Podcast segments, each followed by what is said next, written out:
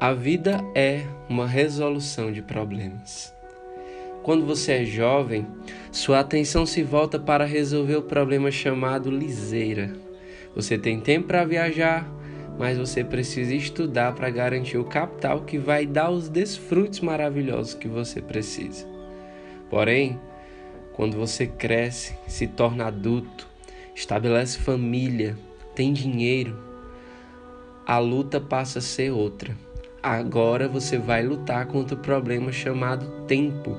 Você tem dinheiro, mas não tem tempo para viajar e desfrutar daquilo que conquistou.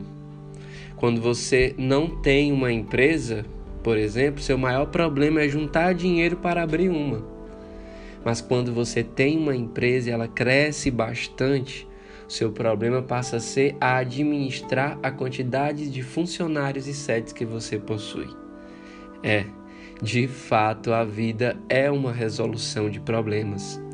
Por onde Jesus passou enquanto homem nesta terra, ele resolveu vários BOs, solucionou doenças, curou enfermos, expulsou demônios, resolveu o problema da fome, multiplicando pães e peixes, e resolveu enfim o maior problema da humanidade, o pecado, entregando a sua própria vida por amor a todos.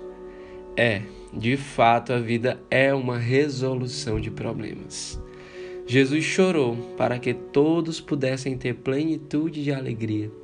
Eu preciso te dizer, você e eu ainda precisaremos chorar muito para que outras pessoas possam sorrir.